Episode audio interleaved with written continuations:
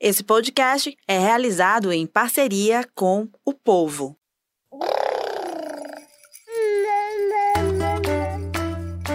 Você ouve agora o MamiCast, o seu podcast de maternidade com informação e leveza.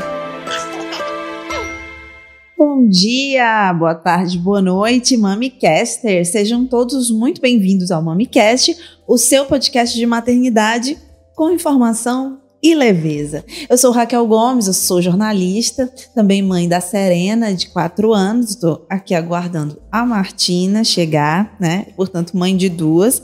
E vocês ficam comigo agora, ao vivo, nas redes sociais do Povo, no Facebook da O Povo CBN também e o Povo e no YouTube do Povo Online. Fica com a gente também, acompanhe os nossos conteúdos pelo Instagram no arroba MamiCast. Então você, mamãe, papai, cuidador, vovô e vovó, enfim, você que é a rede de apoio, você que faz parte do universo materno, chega mais, chega junto. Esse aqui é o seu espaço, é o seu lugar aqui. A gente tenta trazer um pouco mais de acolhimento e informação para você nessa jornada, né, nessa é, é uma jornada, um caminho, uma trajetória que é a maternidade. E nós estamos nas principais plataformas de áudio, então você que é um consumidor de podcast dessas plataformas Spotify, Apple Podcasts, você encontra o MamiCast também por lá. Pode maratonar, fica à vontade. Esse é o nosso 24 episódio, então tem 23 outros além desse para você se debruçar sobre muitos temas relativos à maternidade. Toda semana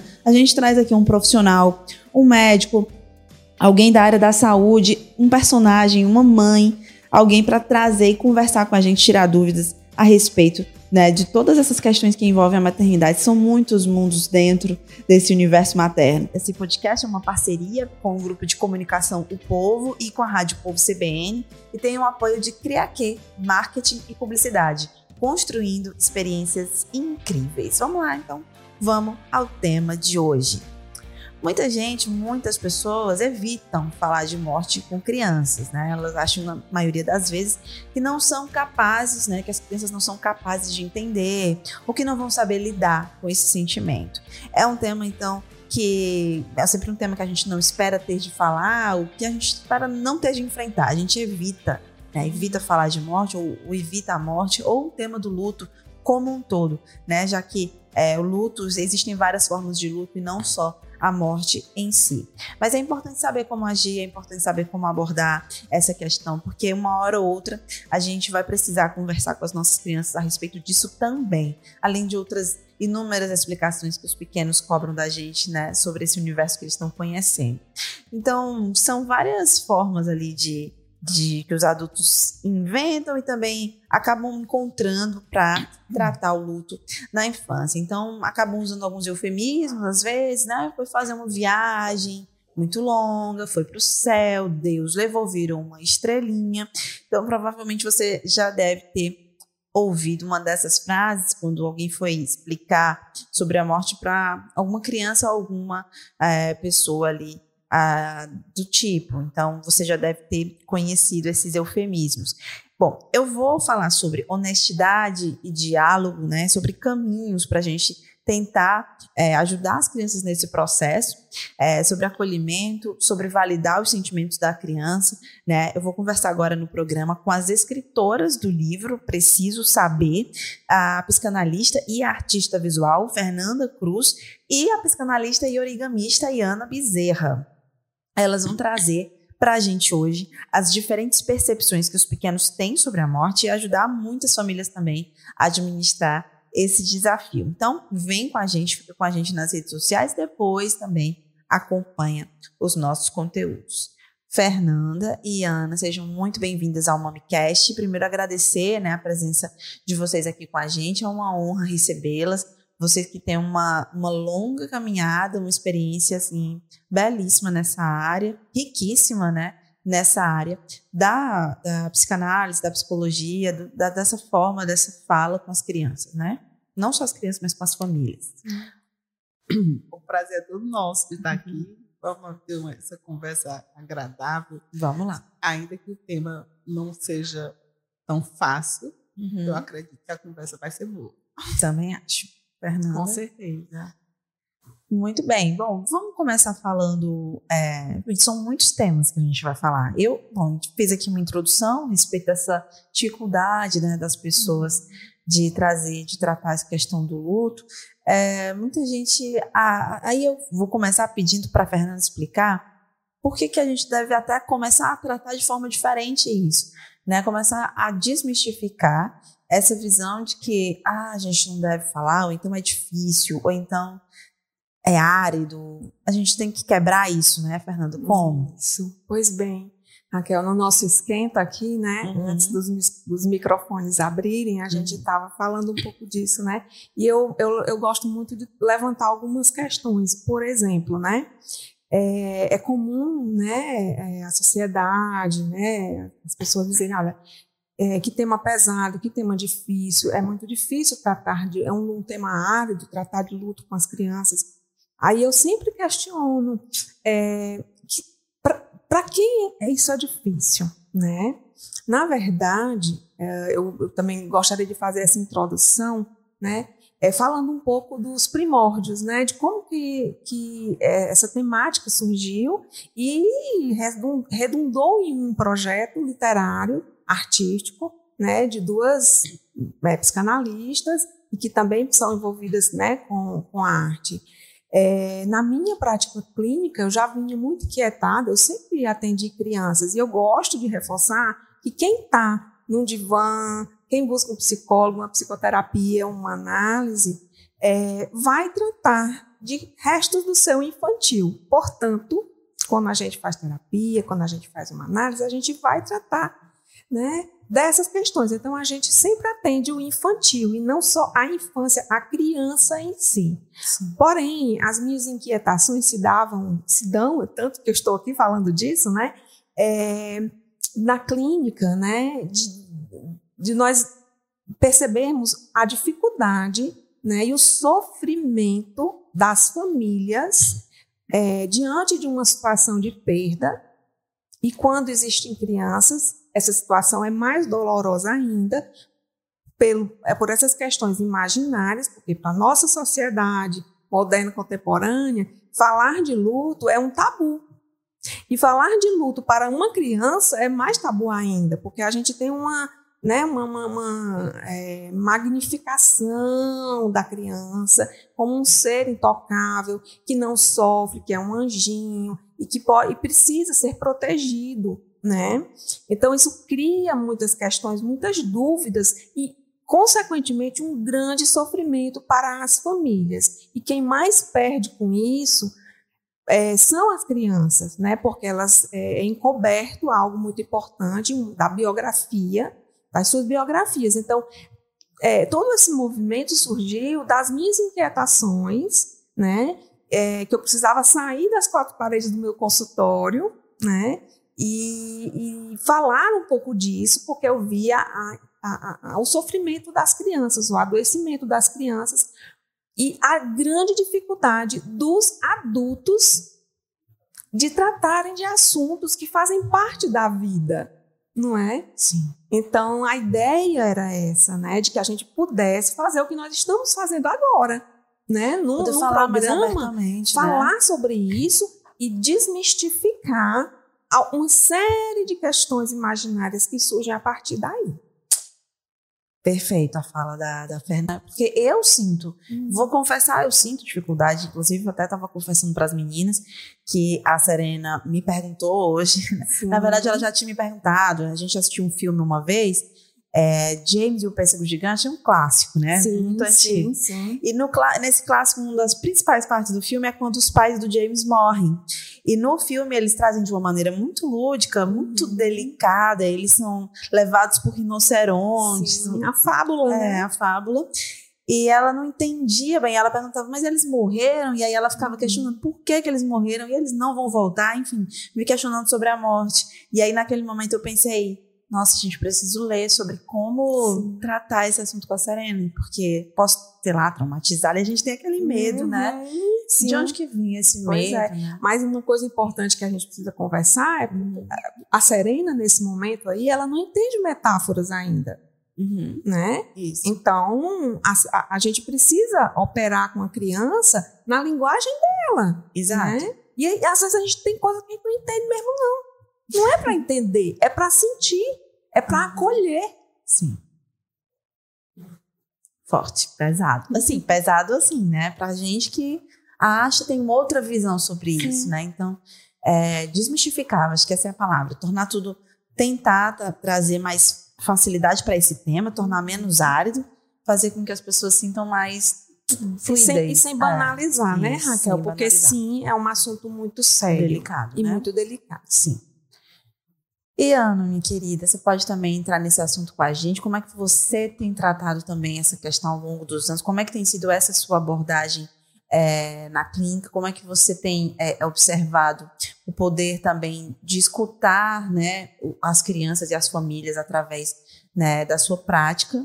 E como que isso também vem ajudando as crianças nesse processo? Então, Raquel, é, é, é essa situação da gente receber no consultório, e não só no consultório, entre os amigos, né? Demandas de pessoas conhecidas, que sabem que a gente é psicólogo, psicanalista, dizem, ai, como é, aconteceu isso, como é que, como é que eu faço? Que eu falo, como é que é. É uma demanda que não é exclusividade da Fernanda. a gente também recebe, eu acho que todo mundo que trabalha nessa área recebe isso regularmente essa demanda. Essa demanda e nos últimos anos, inclusive com a, com o Covid, isso ficou muito presente, né? Porque quando a gente é, a Fernanda escreveu o texto do livro, por exemplo, a Covid ainda não existia. Isso. Mas quando a gente desenvolveu o trabalho, né? Todo esse processo foi durante a Covid. Eu, inclusive, tive perdas pessoais bem significativas e dolorosas. Mas, assim, o que eu penso é que realmente as pessoas não gostam de falar de morte. Já, já não, vai falar disso.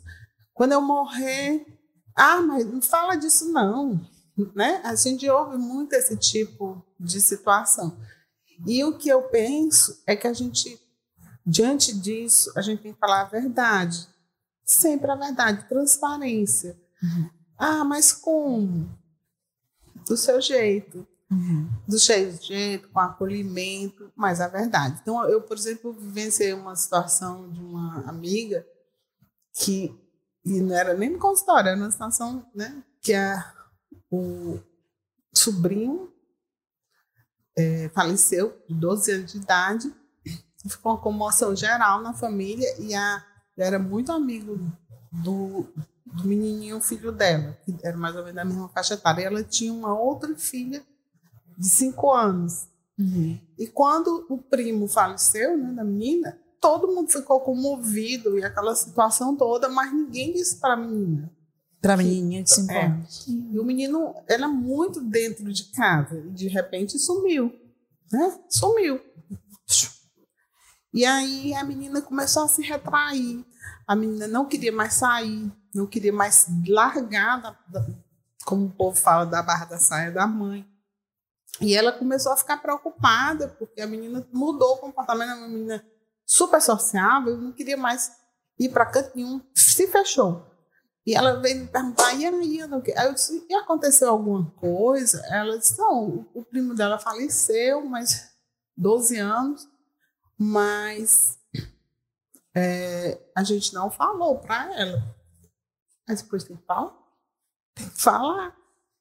E, e só depois que ela, a gente conversou bastante sobre isso, que ela conseguiu falar para a filha, é que a menina começou lentamente, demorou a voltar para o ritmo dela, mas passou meses para voltar. Por quê? Porque a gente pensa que o proteger é isso. E proteger, na verdade, é falar a verdade. É poder falar, é poder a pessoa ter o direito de saber do, de que do que que aconteceu, do que né? que aconteceu. De fato. É, eu até falei antes aqui também para vocês, citando um dos casos muito parecidos com esse que a gente viu, que foi o caso do filho da Marília Mendonça, né, o Léo, de dois anos, muito uhum, pequenininho. Muito pequeno. é, na época ele tinha dois anos, hoje ele tem quase, já tem três anos. E a, a avó, que, que ficou com a tutela também, junto com o pai, não inicialmente não falou que a mãe havia morrido, mas que, enfim, tinha viajado, enfim, usou outras, outros termos, outras metáforas, como a gente falou aqui no início. E, e, na verdade, assim, a gente não está absolutamente aqui julgando a dona Ruth ou qualquer outra é pessoa. É importante que se diga é, isso. Porque cada pessoa, né, lida com o luto de uma forma. E ela também estava passando por um luto muito gigantesco, que é o luto de uma filha. Então, não, não nos cabe aqui julgar a forma como ela fez ou deixou de fazer.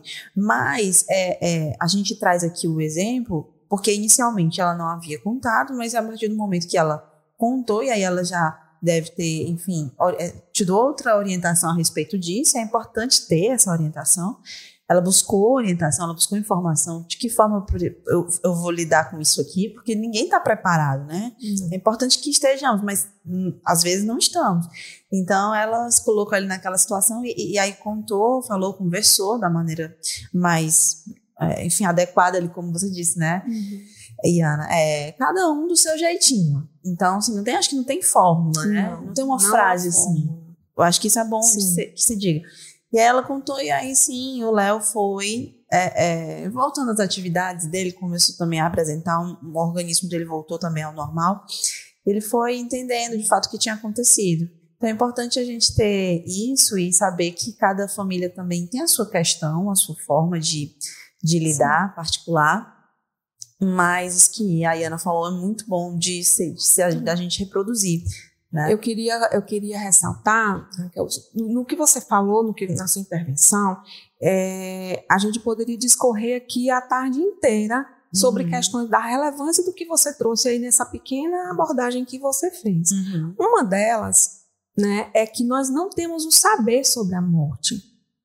Tá? Porque, pelo menos do ponto de vista da psicanálise, claro que eu não estou, aqui a gente está excluindo qualquer tipo de concepção de cunho espiritual, religioso, porque não nos cabe, não cabe abarcar isso aqui. Uhum. A nossa conversa aqui, ela precisa né, ter um eixo. Exato. Então, do ponto de vista psíquico, não existe uma inscrição para a morte. Sabe por quê?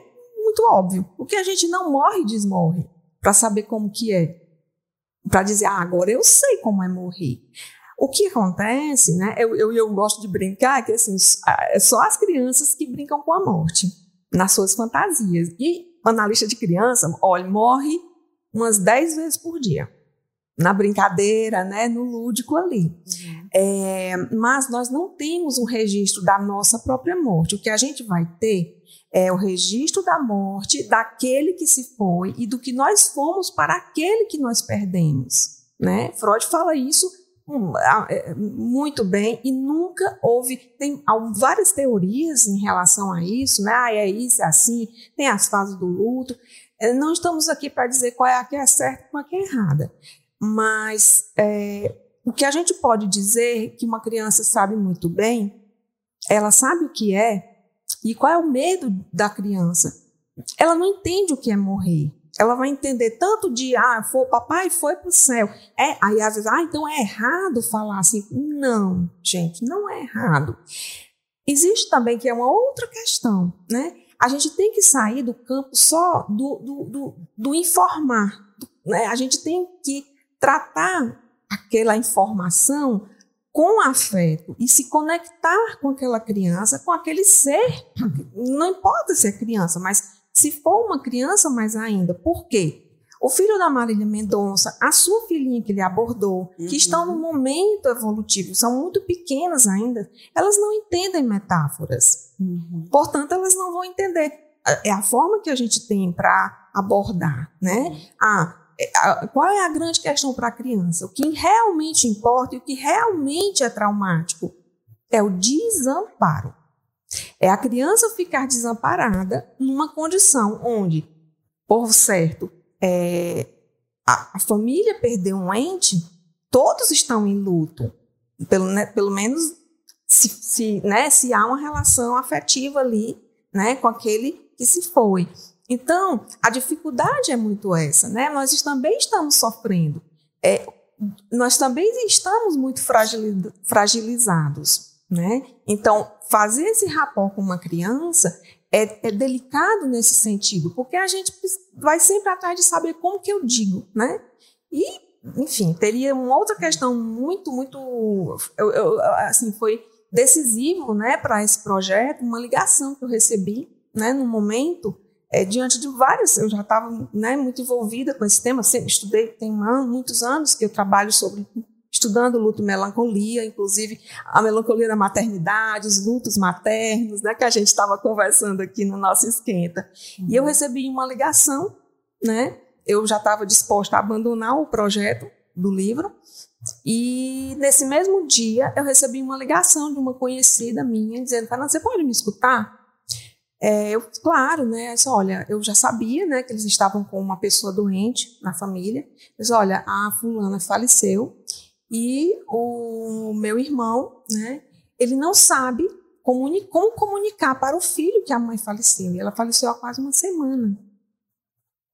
Me ajuda. Eu não sei o que fazer, eu preciso ajudar meu irmão uhum. e meu sobrinho. Claro. Então, foi a partir daquele dia que eu disse: não, esse projeto não vai para a gaveta. Eu preciso né? E aí a gente fez essa abordagem com a família. Não é dizer para eles. Muitas pessoas procuram um psicólogo porque acham que tem um jeito certo de dizer. E eu e a Ayana, a gente sempre diz, olha, é, não existe a, a melhor maneira, mas pode existir a pior. Que é o não dizer. Que é o não dizer. A gente até brinca assim, brinca porque é o mesmo. O não dizer é o não dito, né? Pode ser um maldito e virar uma maldição, né? Assim, Isso. Porque quando a gente não fala, fica ecoando. Ecoando, e isso faz mal. É esse não dizer que faz o mal. Exato. Que faz com que a coisa não flua.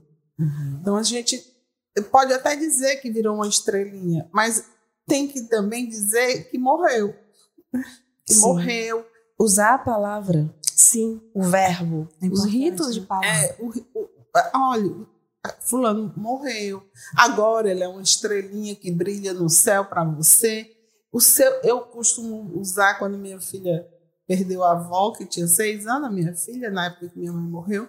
Eu dizia para ela: olha, ela agora, todos os registros, para onde você for, vai junto.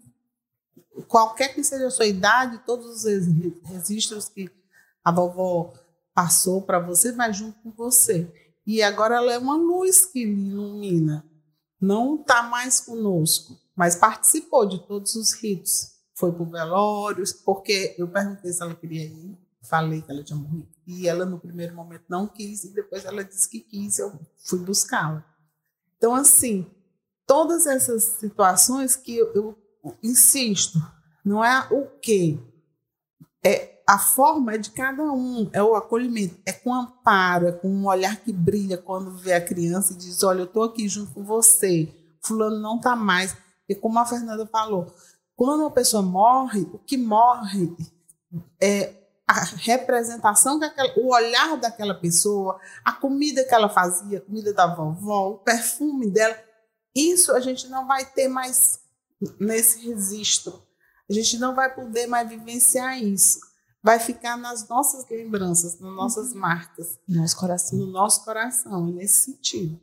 Que bonito, que bonito, que intenso. Eu, eu já pensei algumas vezes, né? A minha filha tem quatro avós vivos e que muito atuantes, muito presentes. Então ela tem ali uma sorte muito grande, muito, muito abençoada por ter ali quatro avós. Então ela ama muitos avós e, e eu sempre às vezes fico assim, às vezes eu fico pensando, nossa, como que eu vou saber lidar quando um deles se for, porque vai ser uma, um, uma perda assim, inestimável para ela.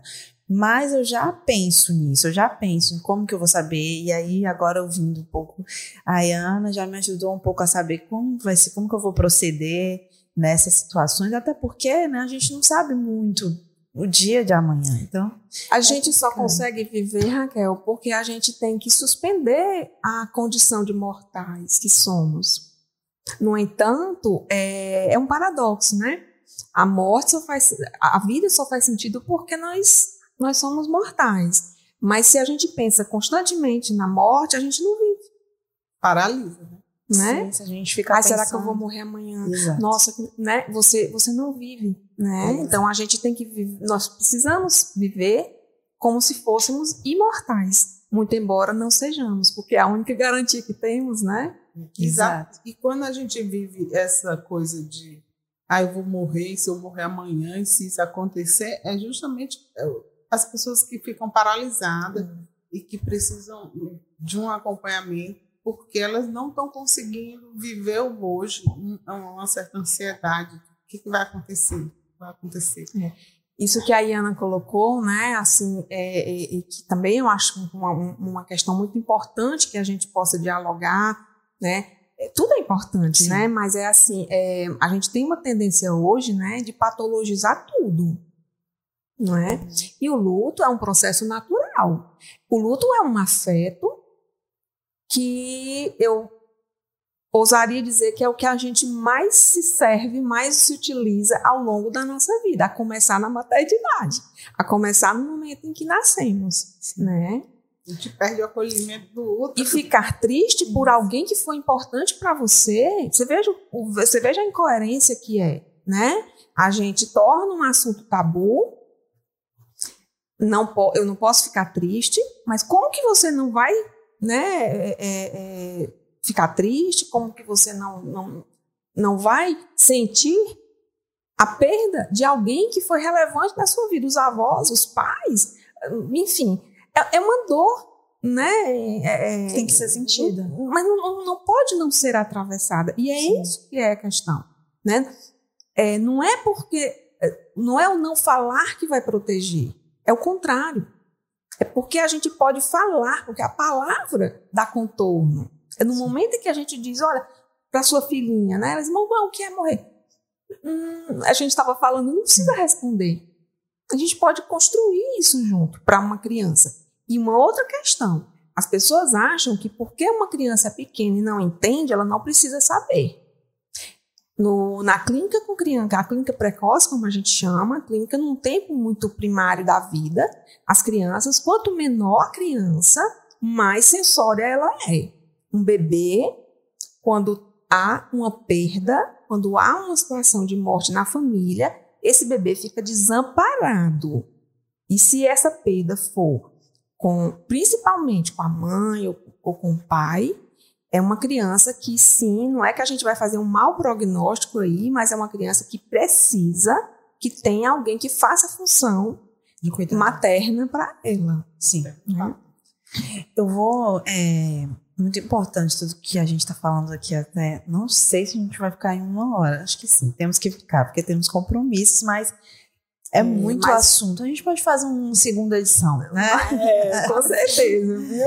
É, bom, tem uma parte aqui. O livro, gente, ele é lindo, tá? Ele é lindo. Eu me encantei por ele, assim, logo de cara. É, o título, daqui a pouco a gente vai explicar. O título Preciso Saber. Tem tudo a ver com a temática que a gente está falando aqui, com esses assuntos que a gente acabou de trazer, sobre a importância de, de, de ser dito, né? E aí eu vou trazer aqui um trecho que, que eu, a gente pode comentar, né? Mas as meninas são autoras e também são ilustradoras do livro. Daqui a pouco a gente também vai falar um pouquinho sobre essa outra vertente, né? essa outra camada também né? das duas. Mas aqui é o seguinte, tem uma parte que é o seguinte, muito bonito, assim, a forma como vocês constroem, né? E aí a, a criança, é, é, é, a criança que conta essa história, o que me parece. Em primeira pessoa. Em primeira pessoa, e aí ela traz. Mas houve uma vez em que meu pai estava demorando para voltar um amanhã, dois amanhãs, três amanhãs e nada do papai chegar. Mamãe disse que ele foi para o céu. Mamãe disse que papai foi para o céu. Eu só não entendia por que ele teria ido lá para cima, tão longe, sem se despedir de mim. Papai, volta logo, porque demora. Quero brincar contigo. O que eu fiz para você ir embora? Então, esse questionamento, né, é justamente a ausência de uma explicação mais concreta. Né? E aí o título do livro, né? Também meninas. E se eu te contar que bastidores aqui, que o, o, o, título inicial desse livro não seria esse, seria é. Uma Escada para o Céu. Ah. Mas por questões técnicas, né, já existia uma outra obra uhum. com, é, com esse título, e aí por um insight, né, porque tem uma fala também do livro, né, que né, a, a narrativa né, traz assim essa, essa angústia da criança que ela precisa saber, né, do que não é dito para ela. Porque te alguém dizer que alguém foi para o céu, vamos combinar que é algo até meio paranoico, né? Como é que... E a história é essa, né? É uma ficção, mas tem a, a, a arte imita a vida, né? Uhum. Como que uma criança imagina? Você imagina assim, como é que é ir para o céu? Então, como é que ele foi para o céu e, e, e, e, me deixou, me deixou aqui? Porque é isso que a criança sente. O uhum. sentimento de culpa. O, também. o sentimento é esse. E o sentimento, exatamente, né? O que foi que eu fiz para ele me abandonar, né? A ideia era essa. É, não, não é por acaso que esse livro foi escrito em primeira pessoa.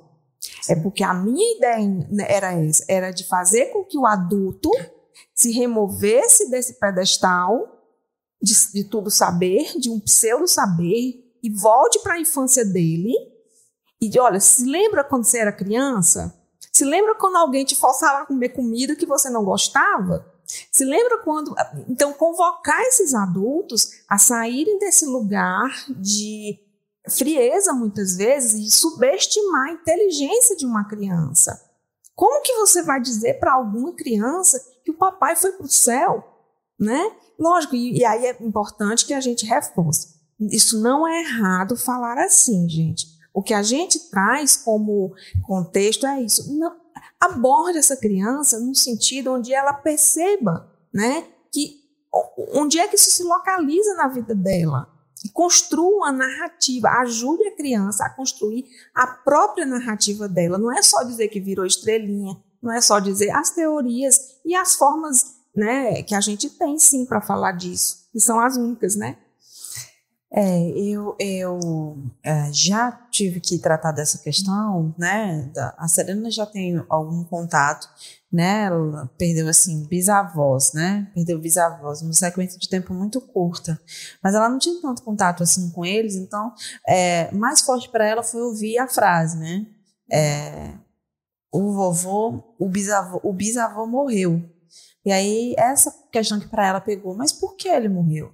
Sim. Porque ele estava O doente. adulto tem medo disso. É, o adulto né? tem medo Isso. dessa pergunta. Porque né? a gente acha que a gente tem que responder tudo. Não Isso. tem, gente. A gente pode dizer, meu amor, senta aqui, vamos conversar. Uhum. Ele tava, a gente tem que assegurar para a criança que aquela pessoa, que ele está bem, Uhum. Né? A, a Iana tem uma, uma, uma, um contexto, né, de um, de um, é porque eu falo da Iana porque ela recebeu no, no, nosso, na nossa rede social, no nosso Instagram, as pessoas né, que estão envolvidas nesses temas, estão vivendo esses dramas familiares, elas estão sedentas por informação, Raquel, sabe?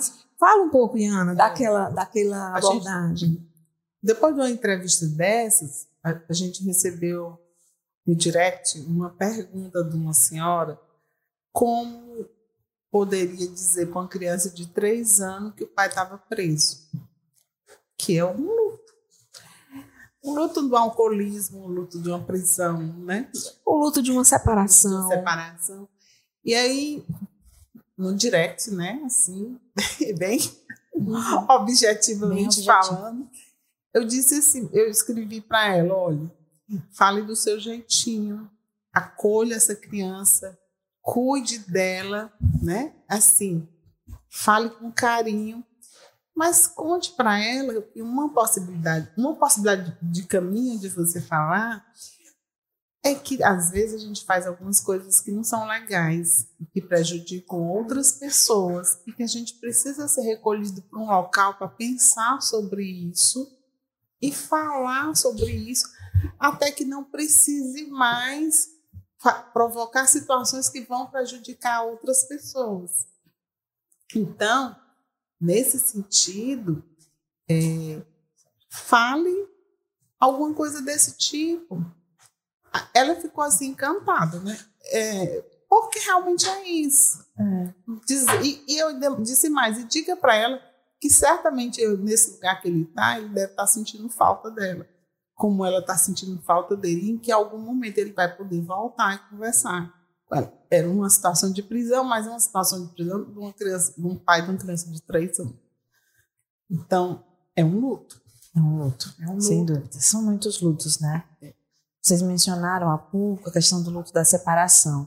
E um dos medos muito, muito grandes da maternidade para mães que vão ali se separar, que vão enfrentar um divórcio, é como que eu vou falar? E muitas mães acabam Uhum. não se divorciando por Sim. causa disso. O medo da filha ou do filho enfrentar essa separação, que não é, é uma separação definitiva, muitas vezes a guarda acaba sendo compartilhada, às vezes não. Mas é uma, uma situação a ser também enfrentada e que precisa também ser trabalhada. Precisa Né? saber. né? É, precisa saber. E aí a gente questiona, e como será para essa criança viver num ambiente familiar hostil, agressor, né? O fake.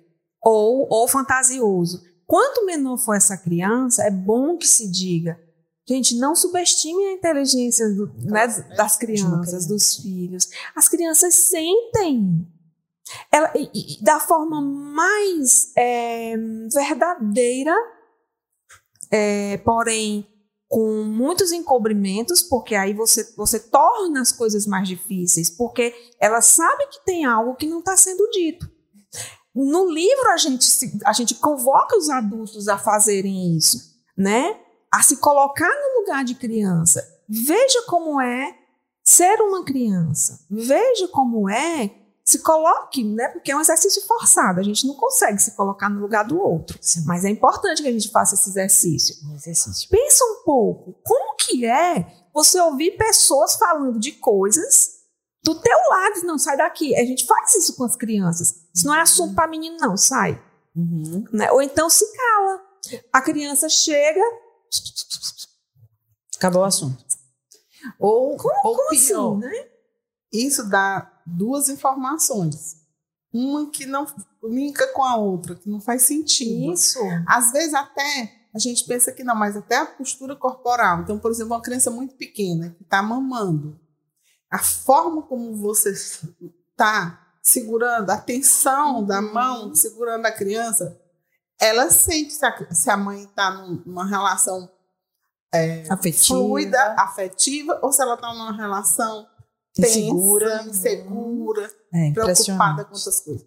Então, ah, mas ela não sente? Sente. Ela sente num processo de amamentação, por É que as pessoas entendem, é diferente assim, né? Compreender, né? O saber do conhecimento. As crianças conhecem e elas conhecem da forma mais radical possível, que é pelos sentidos. A criança, e aí que vem, é isso que traumatiza, né? É você contar uma coisa que não se sustenta. Ah, mamãe e papai tá bem.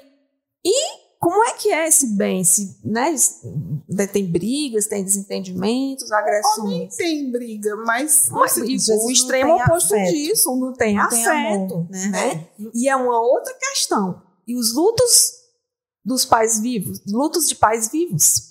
Lutos de pais vivos. A- a- o abandono Os consultórios afetivo. estão cheios de crianças sofridas, crianças psiquicamente Desamparadas. desamparadas, lutos de pais vivos, com três babás, com motorista. Eu estou falando de crianças que têm essa, essa, essa condição social. Sim. E Mas no outro extremo disso, crianças completamente desamparadas que estão na rua é, e quem vai ser, quem vai fazer a função paterna geralmente é o traficante.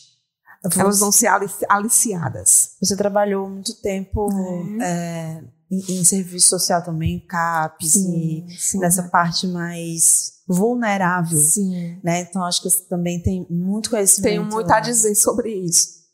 Podemos fazer cinco episódios. É. Totalmente. Mas é bem, é bem algo, cruel, né? é luto de pais vivos, Luto né? São crianças desamparadas.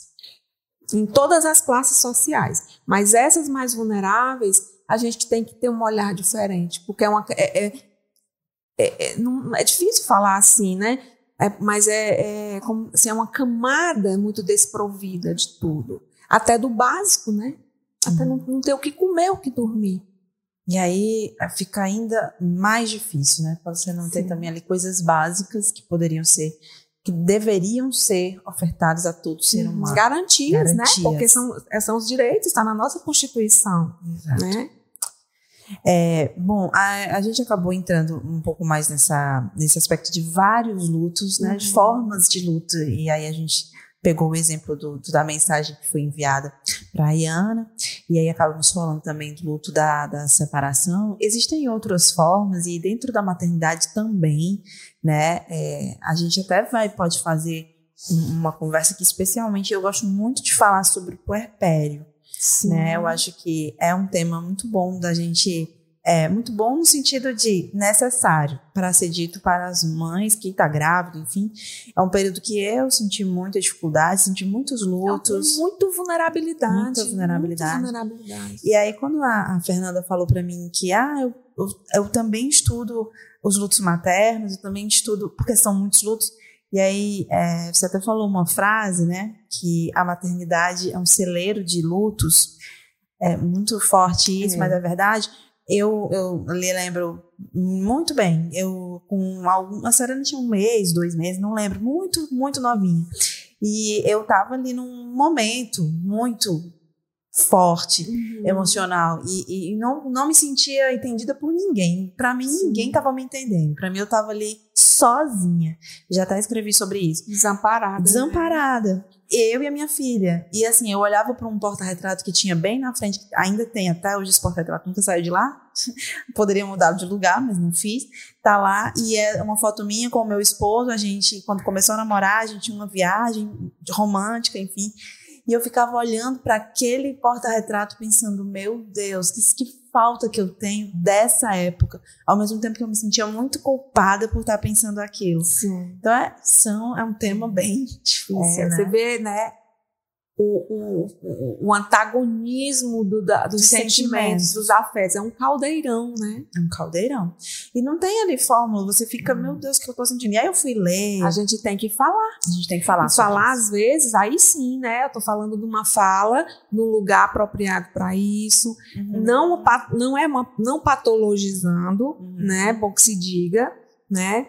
É, nem sempre é, é, é alguém tem demanda de, de, de procurar um analista, um terapeuta, um psicólogo, mas se tiver, com certeza esse lugar faz diferença nessa, nessa é, recolocação desse cenário, dessas funções, porque assim é isso, né? Tu não me, não me se você me, me, me instigar, e aí vou começar a falar, falar do materno, né? A gente Mas, vai ter enfim, um episódio sobre é, isso. Vamos, a gente vai mudar, né, do assunto uhum. que a gente veio tratar aqui hoje, mas tá tudo junto. Mas é, é isso, porque assim, né, é, a maternidade, ela implica em quê? Você tem que abrir mão do seu ser mulher por um tempo. Por um, por um tempo. E às vezes, Raquel, esse retorno, ele, primeiro porque a gente não volta mais do mesmo jeito nada será mais como antes, inclusive o nosso corpo. Exatamente, é bom que se diga, é bom que se né? saiba. Mas também você tem ganhos com isso também. Há ganhos também. Então é um perde-ganha, na verdade. Como é. tudo, né? né? Como é. tudo na vida. Como tudo na vida. Se você escolher um caminho, o outro fica para trás. Exatamente. E, e, é, um, é como você, né, vocês acabaram de falar, é uma entrega. Então, ao luto da, da mãe. Eu estava lendo um texto no, no Instagram é, esses dias, né? Que é justamente sobre esse luto materno. Uma autora que até o Ananda Perim e ela tem um Instagram Psimama.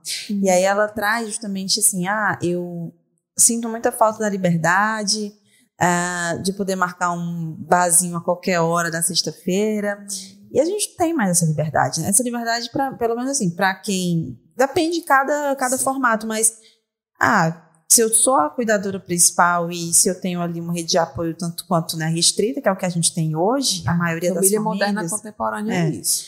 É, você tem que se preocupar, vou sair, então tenho que ver aqui como é que eu vou fazer, o meio de campo. Muitas vezes eu digo, gente, não dá para me chamar em cima da hora porque uhum. eu tenho que ver a logística, então já digo. E antes não, antes a gente marcava uma viagem, sei lá, na hora, e acabava só arrumando as malas e ia. É como se dissesse assim, tu podes perder o teu barzinho, tu podes perder né, os teus seios, tu pode perder, né, e ganhar outras coisas. Exato. É isso ganhar. que tá em jogo, né? É e perder para ganhar. E aí a gente também falou em outro tema né, nos nossos bastidores, inclusive foi um ótimo bastidor, que a gente é, falou um pouco, né, fez aqui um preâmbulo do que a gente ia falar, e a gente mencionou sobre a chegada do segundo filho e como que esse primeiro filho também pode sofrer esse luto de deixar de ser o único filho, né, o filho único.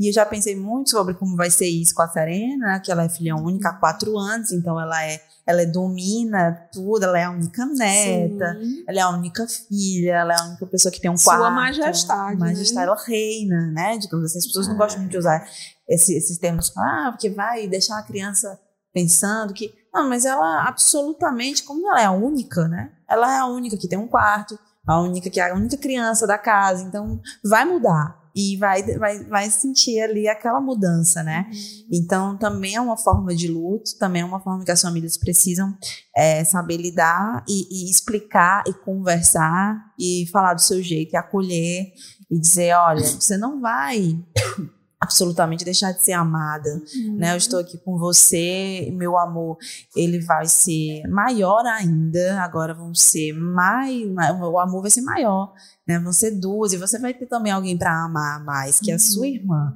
Então já pensou que presente que é ganhar uma irmã, uma companheira de vida, uma pessoa para você compartilhar momentos, enfim. É, então é outro tipo de questão que a gente enfrenta na infância, na maternidade, em várias questões, né? Assim, Raquel, inclusive assim, na nossa contracapa, né, que é com Cris Pais que escreveu, ela traz essa questão de que o livro ele é justamente para fazer circular a palavra, possibilita conversar sobre o tema. Então, assim como esse tema do livro, por exemplo, a chegada de um irmãozinho, a gente tem que possibilitar circular a palavra, possibilitar que a criança questione, pergunte e, e, e ter, nem sempre todas as respostas, mas ter o acolhimento de que, olha, não não é o que fazer. Vai chegar um bebezinho, você vai ter um irmãozinho e a gente vai poder trabalhar, conversar, brigar Vai ter briga, vai ter Sim, de tudo, vai entendeu? ter momento que eu não vou saber o que é. fazer.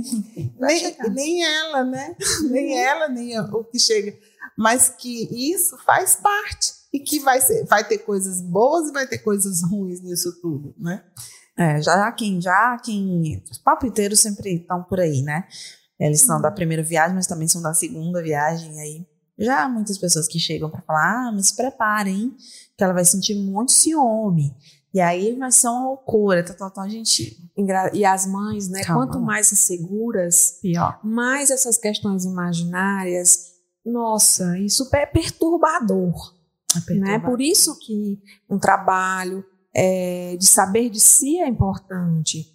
Para que você não, não há blindagem. Claro que nós nos afetamos. E a maternidade hoje, não é que um dia foi legal, um dia que foi massa, um dia foi ótimo né? Não, em tempo algum. Assim como ser criança. Ah, ser criança hoje, né? Há a teoria de que hoje é muito bom ser criança, há as teorias que de que não. Gente, caiu no mundo de paraquedas, olha, você tem que se virar. E aí a gente tenta se virar da melhor forma possível. Talvez a melhor forma possível seja essa, da gente poder se localizar enquanto sujeito, diminuir essas questões imaginárias, que hoje, Raquel, assim, aí está é, o, o, que existe de informação é uma informação que desinforma, né? É um excesso, né?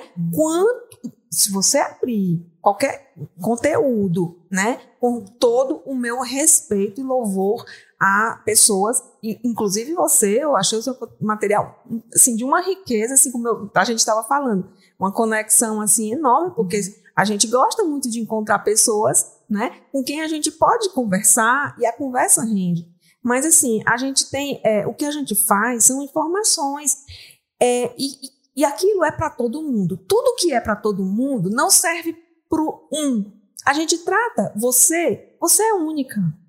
A solução que foi feita para mim, que eu construí, eu, Fernanda, Iana, a Maria, a Joana, é, é delas. É interessante a gente fazer trocas? Com certeza. Com mulher, como foi contigo? Ai, mas o teu peito fez isso. Ai, como foi que, né, tu falou disso para tua criança, né? Nossa, né, essa situação que chegou pra gente, né, que a Iana se reportou, como falar né, para uma criança que o pai está preso.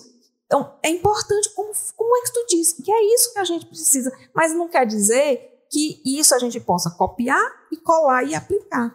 Por quê? Porque isso é informação vazia, se não tiver afeto, né? Como falar para uma criança né, que vai ganhar um irmão? Olha, falando, né? Colocando essa criança também nesse cenário familiar que vai mudar. Exato. Conversar bastante, inserir ela nesse contexto.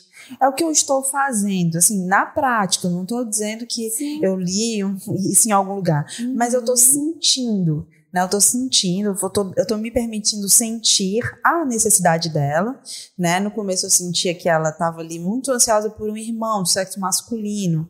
Ele, ela queria um irmão, e aí isso era muito forte para ela. Uhum.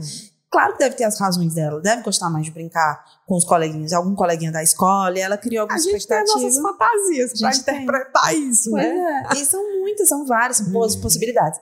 E acabou que, quando eu descobri que era uma menina, ela ficou ali, teve a frustração, né, dela, que eu tive também que acolher, e a gente trabalhar em cima dessa frustração dela, no sentido de, é, vai ser uma menina, então vamos ver agora o que, que a gente pode fazer, como, como vai ser? vai ter outras brincadeiras, vai ter outras possibilidades de troca, vocês duas vão viver outras experiências juntas. Então, é outra forma de lidar. Então, sempre e, assim, ver essa troca dela com a, com a, com a irmã já na, na barriga uhum. é também muito rico. E essa né? frustração, que sabe lá o que, é que a Serena entende que é menina e menina. Vamos combinar por aí, porque uma pois criança é. pequena, essa diferença sexual não ainda não rola. Ainda não sabe que ela não. ia brincar de boneca só se. Não, não tem né? isso, né, na verdade. Veja como a riqueza que é das crianças e a gente é. poder aprender com as crianças, é. acolher isso, isso é uma riqueza enorme. É. E as pessoas dizem assim, né? E quando é que a gente tem que falar? Quando a criança perguntar, gente.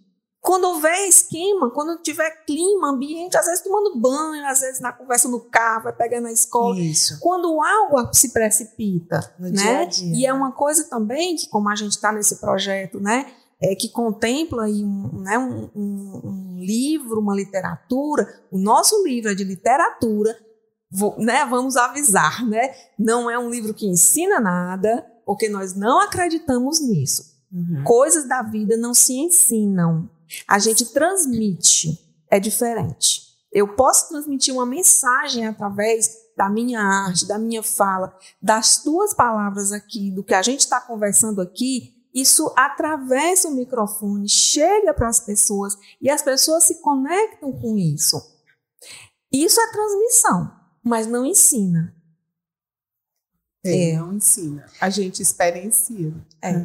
Tem uma você você comentou, Fernanda, uma coisa, ah, cada uma, cada pessoa é única e tem a sua experiência. E isso nunca foi tão verdade na minha vida e vivenciando na prática. Na maternidade tem muita mãe que gosta de perguntar como é que foi contigo o desfraude, como é que foi contigo isso, aquilo outro. E eu sempre falo para as minhas amigas que estão grávidas, que vêm me procurar, porque, ah, porque você faz um podcast de maternidade, Raquel, então você sabe, sabe tudo. tudo, hein? Em primeiro lugar, Só que não. não. É, sou muito, gente, apanho mesmo da maternidade. E filho de psicólogo, tu tens uma ideia do que é. filho Também, de né? psicólogo. Né? Ah, você deve ter uma vida perfeita, sem nossa, sofrimentos. Não, nossa, de novo, Só que mãe, não, tu não é minha psicóloga. É. Só que não. É, e, e aí eu falo isso, não, gente, eu não sou é, nada de professora de nada, não tô ensinando Sim. nada lá, eu tô se destituir, né? Bonito ah, isso, né? Eu tô aprendendo junto Aprende com, por exemplo, hoje tive uma aula que perfeita, vou indicar para muitas, muitas mães que escutem esse episódio de hoje, muito rico. E é, sobre experiências, eu tive um puerpério tal. E aí muitas amigas minhas esperavam ter o mesmo. Ah, já vou me preparar porque a Raquel teve uma experiência muito difícil, tal, tal, tal. Hum. E aí elas iam falar comigo, Raquel, ainda não comecei a sentir aquilo lá que tu tava sentindo. O que, que tá errado?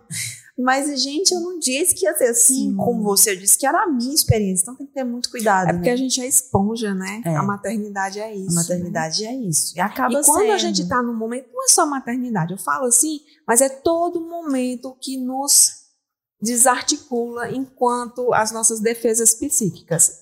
A morte é a, a mais radical de todas. A gente se desorganiza por completo. Então, é, bom, né? Com, aquela expressão, ah, fulano está chorando como uma criança, né? Um adulto, né? Então, cenas, às vezes, né, muito realmente de uma regressão ali, porque ali não tem mais um adulto, não há para o psiquismo, né? Para onde as coisas se processam, não existe tempo, né? E lógico que a gente é importante que a gente entenda que uma criança tem menos recursos. A criança ela tem justamente assim essa dupla dificuldade e quando a gente encobre uma, uma, algo da biografia dela, você está criando um outro problema para ela resolver, um problema cognitivo. Vem cá, como é que é? O meu pai foi para o céu, então vou buscar. Por que, que ele está demorando muito? O que foi que eu fiz? Porque a criança tem essa sensação de culpa, né? O que foi que eu fiz?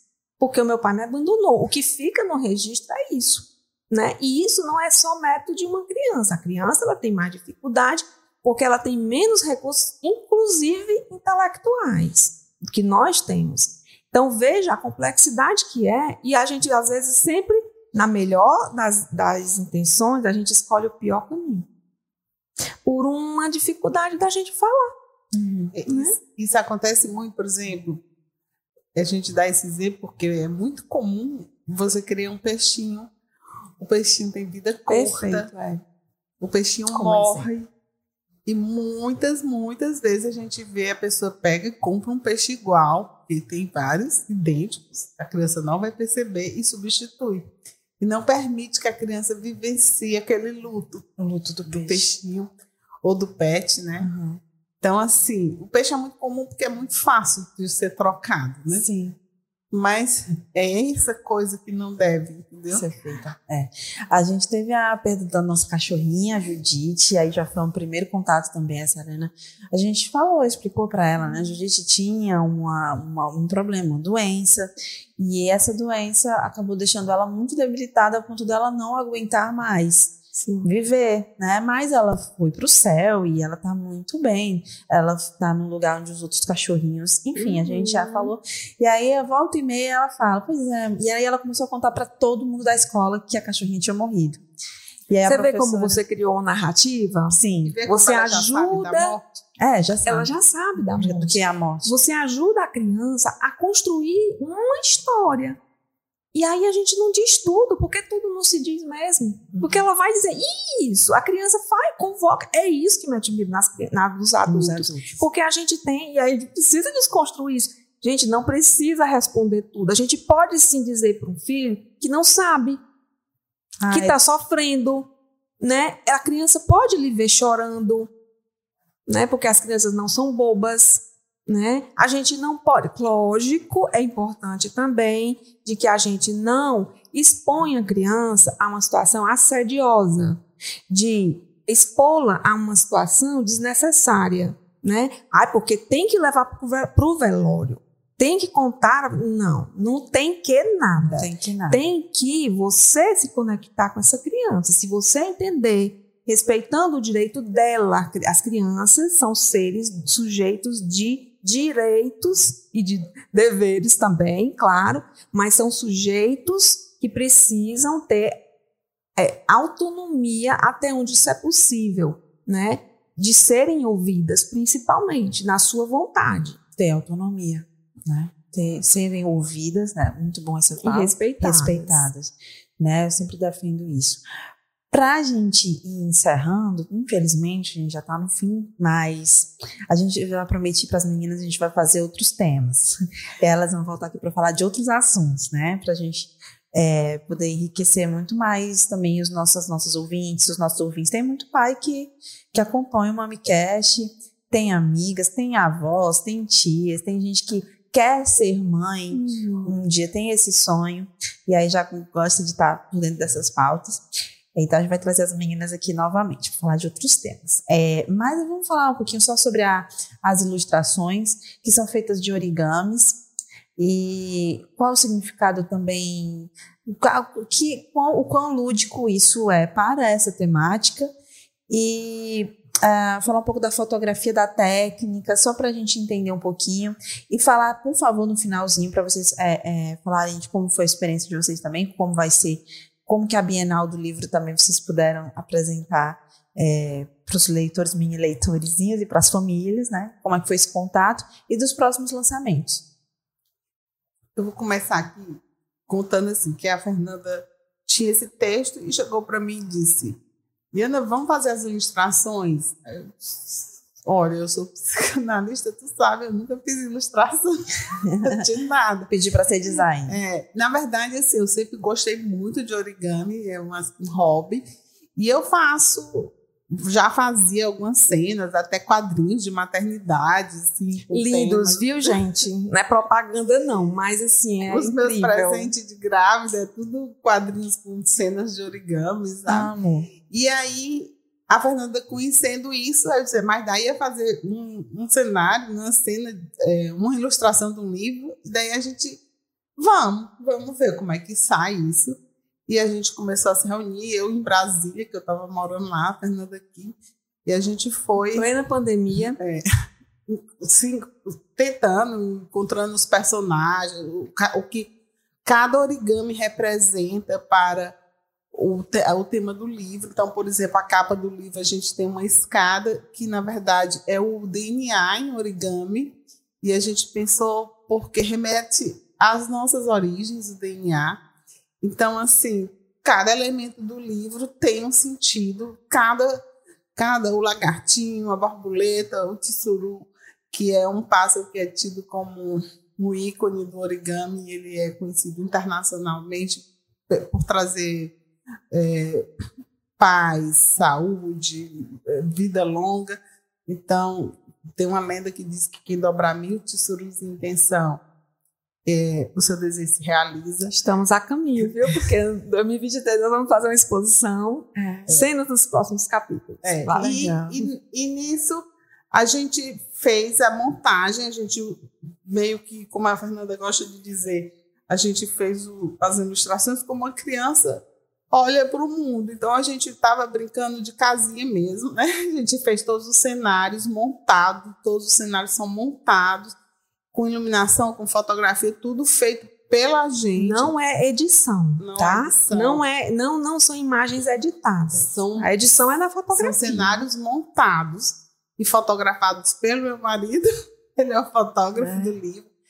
E depois a gente contratou uma pessoa para fazer a, o projeto gráfico, mas a gente acabou, não, não, não, rolou muito, e aí a gente fez todo o projeto gráfico, eu e a Fernanda, fizemos a capa, e, e foi um desafio desde o começo, mas tá aí, a gente. Tá lindo, tá precioso. Nesse momento, as letrinhas, cada letra do nome é um origami, não sei se você percebeu também. É, é importante que se Sim. diga né, que tudo, tudo é, né, nessa narrativa visual do livro, todo o projeto de design né, da narrativa, da ilustração, tudo foi feito com papel. A única coisa que não tem aí, que é de papel, mas remete às origens do papel, é uma escada, né, que é feita de gravetinhos, né, que faz parte de uma cena do livro. Uhum. Né? E que o papel vem, o papel vem do, do da madeira, né? Sim. É, isso traz ainda mais interesse, eu acho, por parte das crianças, né? Elas se interessam pelo pelo simples e pela arte, pelo papel, pelo origami, já é uma coisa que a criança ama. As crianças, Raquel, elas são muito, desde muito pequenas, instigadas com a, as questões da existência, com as origens, de onde vem, para onde vai, né? Então elas querem quebrar o brinquedo para saber o que tem dentro, né? O, é a, a, sementinha ali, né? Então é, é, isso, né? A aposta nesse sentido de transformação. E nesse sentido a gente buscou essa posição horizontal, vertical, vertical. do livro, que o livro abre uma vertical, na cena clímax ele abre uma página extra onde a criança tem essa sensação de, de poder estar tá ampliando o espaço dela, né? Assim, não fica só no limite do livro. Ela é. sai do livro, é assim, né? Bom. E, e assim, a gente coloca no final uma proposta de que a criança dobre é um origami que não é tão simples, o tissuru, Uhum. Mas tem o diagrama de como dobrar, tem vídeos no YouTube, a gente coloca o papel. E teremos muitas oficinas em 2023. Né? De que a criança possa parte. A criança não, a pessoa, o sujeito. A família. Porque pode ser qualquer um de nós. E é, a gente, na Bienal, a gente fez alguma oficina de origami lá, as pessoas ficaram muito encantadas de, de conseguirem dobrar, a gente dobrando junto. Na Bienal foi muito legal, a gente também, com uma amiga, Iane Castro, que é psicóloga também, ela é artista e fez uma interpretação do, uma adaptação, uma adaptação do, do livro, do texto para o teatro. Ficou linda a performance que ela fez no lançamento do livro. Então, assim, a gente está muito feliz com, de poder levar essa mensagem para quem precisa ouvir. Né? Assim, nesse sentido. Muito bom, gente. Maravilhoso. Eu queria parabenizar pelo trabalho é, constante né, que é feito. E dizer que a gente está nessa parceria, estamos juntos nessa missão né, de levar informação também, de transmitir a mensagem. Sim. E parabéns, é belíssimo trabalho, de uma, muitas formas, né? Não só na mensagem, mas a forma como vocês escolheram para fazer. É, e aí a gente deseja todo sucesso nessa caminhada, né, que vocês ainda vão, né, também. Sim, estamos só começando. Só começando. Até porque o livro, ele só existe se tiver, se alcançar leitores. Sim. Né? Apesar de não ter nenhuma, assim, a gente, a gente tem algo como assim, a gente está se lançando, né? Então, só faz sentido para a gente, né, é, se ele né, criar vida através da leitura, né? Exato. É o convite é esse. Maravilha, meninas, muito bem. Conversei aqui no episódio 24 do Mami que a gente falou um pouquinho sobre a questão do luto na infância, de como comunicar, como é, tratar, né, de, de como desmistificar também essa temática. Estive aqui no estúdio com a Fernanda Cruz, psicanalista e artista visual, e com a Iana Bezerra, psicanalista e origamista, que faz também, é responsável pelos origamis que são fotografados no livro Preciso Saber, um livro belíssimo, né? Você, se você tiver oportunidade de conhecer, é uma leitura rápida, ao mesmo tempo intensa e profunda e muito rica também para a família, não só para os pequenos. É para a infância. Para a infância. A infância de cada um de nós. Que pode ter qualquer idade. Exato. Meninas, muito obrigada mais uma vez agradecer, tá? Nós que agradecemos, Raquel. Muito. o fato de vocês estarem aqui no estúdio com a gente, tá? É, foi muito gostoso o papo. E a gente vai trazer os cortes ao longo da semana para quem acompanha o nosso Instagram. Importante seguir para estar tá de olho nos principais assuntos, qual vai ser o assunto da próxima semana. Você que acompanha os conteúdos do MamiCast, tá? Essa semana a gente vai trazer os, os melhores momentos desse nosso papo aqui, que eu acho que, enfim, todo o programa é muito bom.